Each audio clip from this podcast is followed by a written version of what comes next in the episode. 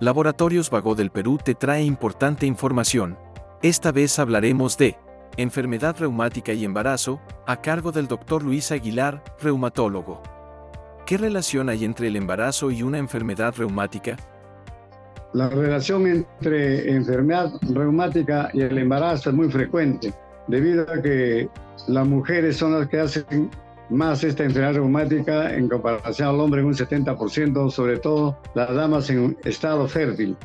¿Cuáles son las precauciones que deben tomar las embarazadas? Las mujeres embarazadas deben tener como precaución controlarse tres a seis meses antes del embarazo para estar en condiciones óptimas. Deben continuar con su tratamiento de artritis reumatoide, si es artritis reumatoide, sobre todo la prednisona, pero bajar en dosis de menos de 10, 10 miligramos, igual en la artritis, igual en el lupus.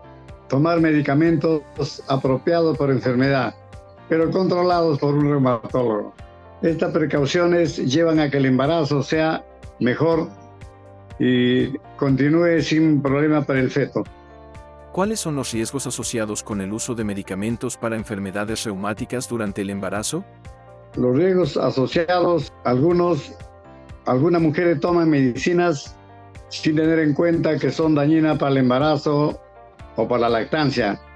Por eso he hecho una lista de, de recomendaciones en el, el, embarazo y la lactancia. Por ejemplo, tenemos las sulfasalacinas, que en el embarazo sí se pueden dar, también en la lactancia. Los corticosteroides también se dan en la lactancia y el embarazo. Las ciclosporinas también se dan en lactancia y el embarazo. Las aciatropinas también se dan en lactancia y en el embarazo. No sucede lo mismo con el metotrexato, que no se puede dar porque trae muchas complicaciones desde abortos a muerte materna o también puede llevar a alteraciones fetales.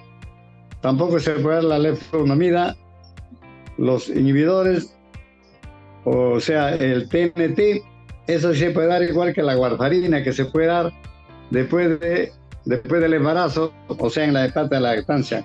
Y la heparina que sí se puede dar tanto en la lactancia como en el embarazo. Sigue informándote con Laboratorios Vago del Perú. 30 años. Misión que trasciende.